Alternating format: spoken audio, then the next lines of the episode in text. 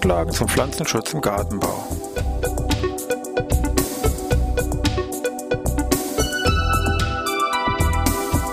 Ein wöchentlicher Podcast der Forschungsanstalt für Gartenbau an der Fachhochschule Weinstefan von und mit Thomas Lohrer. Für Gartenbaustudenten und alle anderen, die sich für Krankheiten und Schädlinge an Pflanzen, deren Biologie und Bekämpfung interessieren.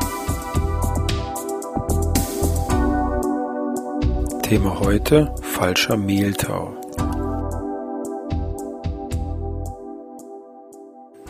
Ja, auch diese Woche wieder Pflanzenschutz im Gartenbau. Begrüße Sie wieder hier aus Weinstefan von der Forschungsanstalt für Gartenbau. Thema heute, wie schon geschildert, falscher Mehltau oder falsche Mehltaupilze. Sie kennen ja solche Redewendungen oder Bezeichnungen, wo dieses falsch, sage ich mal, auch drin irgendwo auftaucht, sowas im allgemeinen Wortschatz, sowas wie meinetwegen falscher 50er, also so ein sag mal, wenig aufrichtiger Mensch oder falscher Hund, also auch so ein bisschen unehrliche Person. Auch im Essensbereich gibt es da was, falschen Hasen. Also überall gibt es sowas wie richtig und falsch. Und auch im Pflanzenschutz gibt es das. Oh Wunder, ganz klar. Hier gibt es mal wegen echten Mehltau und einen falschen Mehltau. Zum Thema echten Mehltau haben wir schon mal vor ein paar Wochen einen Podcast gemacht. Also heute dann natürlich logischerweise mal zum falschen Mehltau. Das sind zwar beides Pilze, die gewisse Gemeinsamkeiten haben, keine Frage. Also beides sind Pilze, die relativ viele Pflanzen befallen können, wo der Pilz hier das wesentliche Symptom ausmacht und dass beides auch obligate Parasiten sind, also auf lebendige Pflanzen angewiesen sind. Aber daneben im Bereich Biologie, Systematik gibt es auch größere Differenzen und da müssen wir sich dann noch ein bisschen genauer angucken. Genau, bevor wir jetzt eben mal sowas wie Biologie, Symptomatik und Bekämpfung machen, mal ein kurzer Exkurs zur Systematik also zur Pilzsystematik, werden jetzt also die echten Mehltorpilze, die wir schon mal hatten, zu den Schlauchpilzen gehören. Extra Stamm der sogenannten Ascomycotina zählen jetzt die falschen Mehltorpilze zur systematischen Gruppe der Mastigomycotina. Die sind von der systematischen Betrachtung relativ weit unten. Und hier ist eine spezielle Klasse, systematische Klasse der Oomycetes, also auch vorne mit zwei O geschrieben, der Oomycetes, die also auch mykologisch hier recht herausfallend, sage ich mal, sind. Zum einen dadurch, dass deren Hyphen, also deren Pilzstränge, die Zellwände aus Zellulose bestehen. Sonst bei Pilzen ist eigentlich Chitin üblich. Und das ist ein weiteres Merkmal, was man auch im Mikroskop sehr gut sehen kann. Diese Hyphen keine Septen, also keine Querwände besitzen sie damit auch ein viel, vielkerniges Myzel besitzen. So, und innerhalb dieser Klasse der Oomycetes gibt es jetzt eine eigene Ordnung, Peronosporales. Manche setzen das auch eigene Familie an, Peronosporaceen. Und das ist hier diese Gruppe der falschen Mildeupilze. Und da gibt es eben meinetwegen jetzt einen falschen Meter an Salat, falschen Meter an Zwiebel, falschen Meter an Wein und so weiter.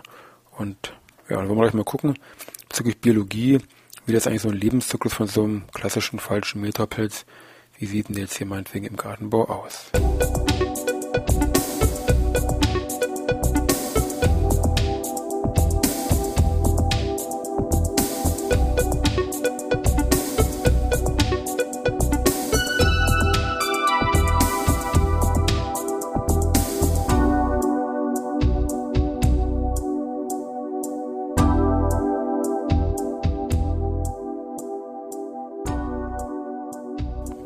Seitens der Biologie kann nun dieser falsche Metapel zwei verschiedene Wege beschreiten. Zum einen die ungeschlechtliche Vermehrung und zum anderen eben die geschlechtliche Vermehrung. Bei, dem, bei der ungeschlechtlichen Vermehrung ist es so, dass es die Vermehrung, die im Wesentlichen hier während der Vegetation, also über das ganze Jahr über, mehrfach abläuft, Freiland, Gewächshaus, je nachdem. Und die geschlechtliche Vermehrung, die läuft im Wesentlichen oder mit dem Ziel, ist, wird die gemacht, um Dauerkörper zu bilden. Das heißt, mit dem der Vorgabe, es wird, sage ich mal, irgendwie kälter, sprich Herbst, Winter, oder meinetwegen die Pflanze droht abzusterben, dann bildet die Pflanze hier entsprechende Dauerkörper aus und das ist dann eben über diesen Weg der geschlechtlichen Vermehrung, die dann stattfindet. So, schauen wir uns erstmal diese ungeschlechtliche Vermehrung von den falschen Meterpilzen an. Jetzt wird natürlich hier, ich sag mal allgemein würde man von Sporen sprechen, gebildet. Aber man spricht jetzt nicht von Spuren, weil Spuren sind eigentlich geschlechtlich gebildete Vermehrungsorgane sein wesentlich im ungeschlechtlichen Bereich.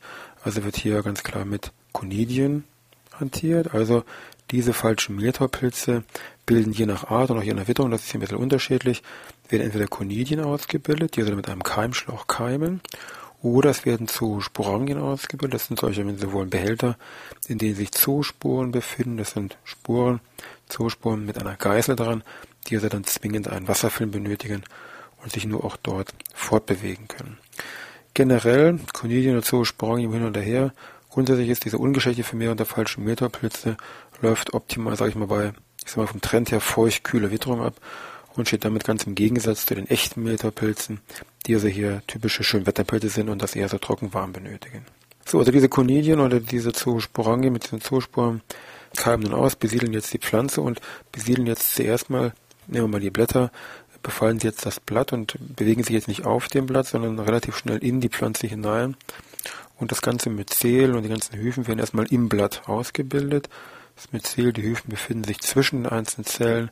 Es werden entsprechende Hausturien abgegeben, also spezielle Zellen gebildet, die die pflanzlichen Zellen anzapfen, wenn sie so wollen, und die die Nährstoffe herausziehen. Also erstmal sehen Sie optisch gar nichts, alles spielt sich im Blatt hier ab. Später werden dann Trägerstrukturen ausgebildet, baumartig verzweigte Trägerstrukturen, die dann bei falschen Metapilzen ganz charakteristisch aus den Spaltöffnungen herauskommen. Also aus den Stomata kommen diese Bäumchen hier raus und an jedem Ende von so einem Bäumchen, so einem Seitenast, wenn Sie so wollen, sitzt eine Konidie bzw. ein so ein Zoosporangium dran, was dann mit Wind und Wasser weiter verbreitet wird. Diese Trägerstruktur im Mikroskop betrachtet, darüber kann man dann die nähere Gattung zuordnen, ob es eine Gattung Primär ist oder Peronospora, was noch entsprechende Feinstrukturen gibt, die jetzt, sage ich mal, im Moment nicht so entscheidend sind. Also das wäre diese ungeschlechtliche Vermehrung, asexuelle Vermehrung auch genannt, mit diesen Konidien, Zoosporangien, Zoosporen, die eben über die Vegetation überständig hier abläuft und mir diese feucht-kühle Witterung benötigt oder da besonders forciert wird. Das andere ist die geschlechtliche Vermehrung.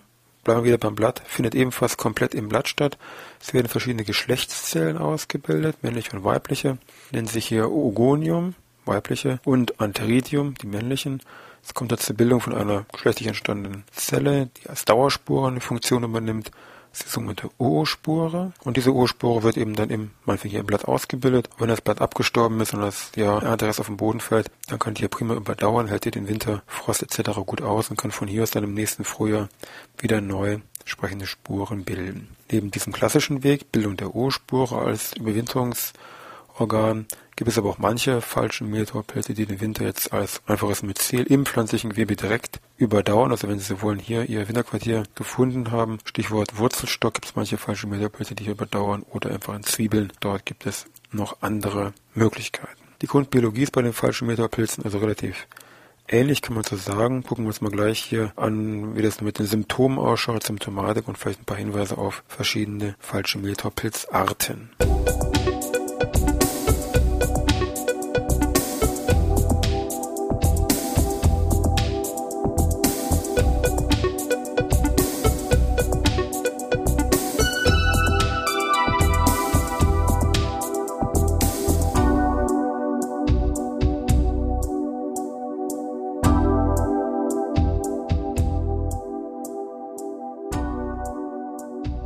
Symptomatik der falschen Mehltaupilze ist, wenn man das über einen Kamm schert, sagen, relativ ähnlich. Bleiben wir mal in diesem Paradebeispiel Blatt.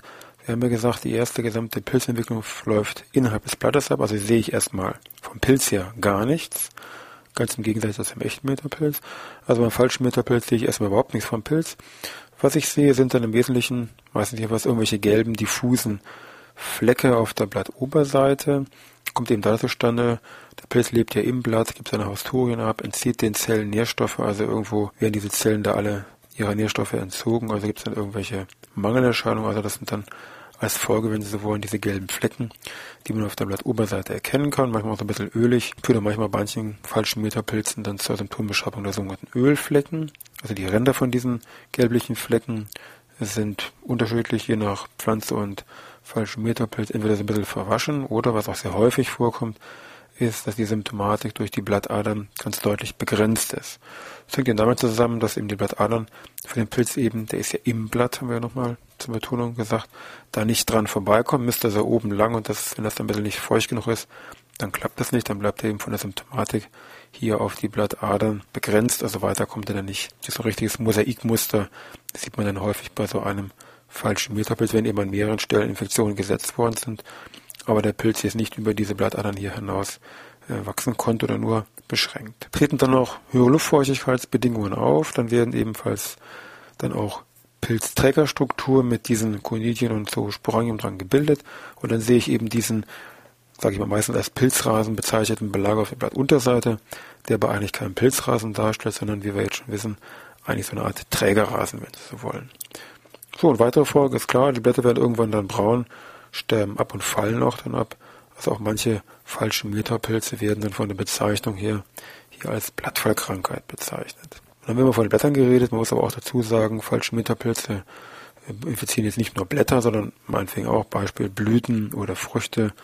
Paradebeispiel wäre hier meinetwegen der Wein. An welchen, ich sag mal, gartenbaulichen Kulturen können falsche Metapilze nachgewiesen werden?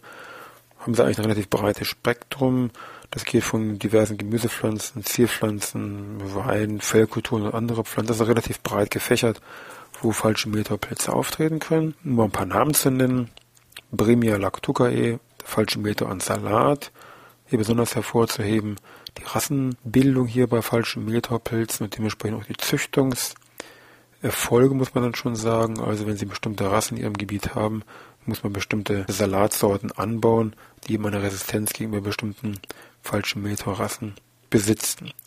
Anderes Beispiel Peronospora destructor, Falschmehltor einer Zwiebel. Schon im Namen steckt drin, Peronospora destructor, sehr destruktiv, also scheinbar sehr zerstörerisch hier am Werke. Plasmopara viticola, der Falschmeter am Wein, auch ein berühmtes äh, Beispiel, das ist ein Pilz, der von USA nach Europa so um 1870 rum verschleppt worden ist und hier unter anderem meinetwegen in Frankreich den Weinanbau fast lahmgelegt hat. Und auch hier, wir sind hier in Weinstefan, Freising, nördlich von München, das größte Hopfenanbaugebiet hier, die Hallertau, ist ungefähr um 1926, war auch nahezu am Ende, weil hier auch ein falscher Metapilz, der im Hopfen auftritt, hier so massiv, massiv zugeschlagen hat, dass man da hier den Hopfenanbau schon fast zumachen konnte. Ja, da sind wir schon bei der Frage Bekämpfung. Was kann man tun? Was haben die damals meinetwegen gemacht? Hopfenanbau 1926. Gucken wir gleich mal.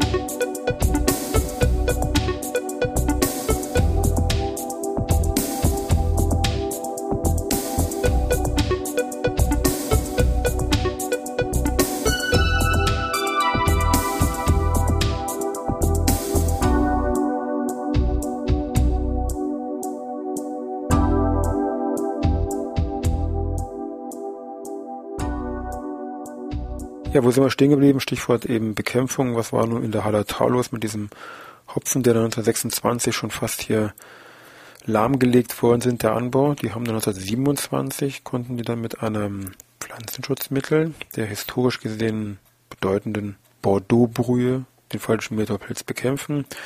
Bordeaux-Brühe ist nichts anderes als wie eine Kupferkalkbrühe. Wo die entdeckt worden ist, kann man vom Namen schon fast vermuten. Die wurde um 1880 rum hier in Frankreich entdeckt und dieser Kupferkalkbrühe hat eben die wunderbare Eigenschaft, dass Pflanzen, die mit ihr behandelt worden sind, gegen falschen Metapilz geschützt werden können. Das ist eigentlich das Fungizid, mit dem die Geschichte des chemischen Pflanzenschutzes beginnt, wenn Sie wollen, das erste Fungizid, was wirklich in direkter Weise hier zum Schutz der Pflanzen eingesetzt worden ist. Nachteil nur, es ist eine reine vorbeugende Behandlung. Das heißt, wenn der falsche Metapilz erstmal da ist und die Pflanze infiziert hat, kann ich mit seiner Kupferkalkbrühe nichts mehr ausrichten. Also eine reine vorbeugende Behandlung. Ähnlich wie meinetwegen andere Produkte, die heute noch im Handel sind, wie meinetwegen Mancozeb, wirkt auch gegen Falschmeter, aber eben noch rein vorbeugend. Dagegen gibt es aber auch entsprechende systemische Produkte, die also auch eine gewisse kurative Wirkung entfalten, also eine heilende Wirkung, also den Pilzen sowohl noch hinterherjagen, obwohl die Pflanze schon wenig infiziert hat. Dazu zählen solche bekannten Wirkstoffe wie Propamocarb, da zählen solche Produkte wie Proplan oder Previcur dazu oder Wirkstoff Forsetyl, das ist äh, Aliette als Produktnamen oder Metalaxyl M, das wäre dann Fonganil Gold. Also wie gesagt, der chemische Pflanzenschutz hat mit Sicherheit beim falschen Metapilz eine große Bedeutung und auch eben historisch von besonderer Bedeutung, weil da eben diese Bordeaux-Brühe, diese Kupferkalkbrühe sozusagen den Beginn des chemischen Pflanzenschutzes hier begründet, also so um 1880 rum. Ansonsten beim falschen Metapilz ganz klar wichtig, die vorbeugende Maßnahmen, sehr hohen Stellenwert. Wir haben gesagt, dieser asexuelle Zyklus läuft da mehrfach im Jahr ab, braucht mehr so Feuchtkühlbedingungen. Also wenn ich da irgendwas steuern und regeln kann, Stichwort Gewächshaus, dann sollte man das tunlichst machen. Ansonsten Stichwort Sortenwahl ganz wichtig. Vorhin schon kurz erwähnt, bei dem Mehltau, falschen Mehltau an Salat, diese Rassenbildung, Rassenspektrum. Also auch da ganz wichtig, hier entsprechende Sortenwahl zu treffen.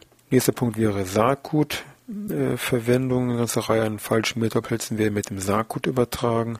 Also auch hier ist eben natürlich dann angeraten, dann entsprechend, wenn man das weiß oder die Gefährdung erkannt hat, entsprechend das Saatgut, also zertifiziertes, geprüftes Saatgut zu verwenden, was eben frei von diesen falschen Metapilzen ist. Darüber hinaus, man fing jetzt mit Blick wieder auf den chemischen Pflanzenschutz, gibt es natürlich noch entsprechende Prognosemodelle, die eben hier helfen sollen, diese Behandlungen zu reduzieren und natürlich möglichst gezielt auch dann durchzuführen. Ja, ich denke, zum falschen Metapilz wäre eigentlich so das Wichtigste gesagt. Literatur ist relativ schwierig. Natürlich finden Sie sehr viele Lehrbücher im Pflanzenschutz, die sich mit falschen Metapilzen unter anderem beschäftigen. Das ist ganz klar. Spezielle Veröffentlichungen jetzt nur zum Thema falschen Metapilze gibt es nur ein, zumindest mir bekanntes älteres Exemplar aus der schon oft zitierten neuen Bremen-Bücherei 1959. Da war ich noch gar nicht auf der Welt, können Sie mal sehen. Haben die auch schon mit falschen Metapilzen kämpfen müssen. Also falsche Metapilze heißt das Teil hier von Diplomgärtnerin Käthe Frauenstein, die das hier verfasst hat. Uni Leipzig damals. Ja, das kann man mit Sicherheit empfehlen. Ich kann mal sagen, Gott, 50 Jahre alt, aber das ist das Einzige, was ich zumindest zum falschen Metapilz speziell Ihnen da ans Herz legen kann. Ansonsten natürlich die ganze Reihe an Lehrbüchern. Vielleicht an dieser Stelle auch mal ein Verweis auf ein ein relativ neues Lehrbuch, auch hier für Schule, Studium gut geeignet. Ähm, Ulmer Verlag, äh, Phytomedizin, so heißt es ganz einfach. Phytomedizin, Grundwissen, Bachelor von Hallmann, Quartalmann und Herrn Tiedemann geschrieben. So ein handliches Taschenbuch, sage ich mal, 500 Seiten. Auch da natürlich finden Sie was zum falschen Metapilz, aber auch sonst natürlich zu allen anderen Fragen zur Phytomedizin so eine Art Rundumschlag zum Pflanzenschutz kann man an der Stelle mit Sicherheit mal hier für Studenten, die sich hier für Pflanzenschutz hier zu interessieren haben, oder von Haus aus sich dafür interessieren, mal ans Herz legen. So, Ihre Zeit ist um, beziehungsweise meine Zeit ist auch um. Ich wünsche Ihnen was bis nächste Woche. Servus.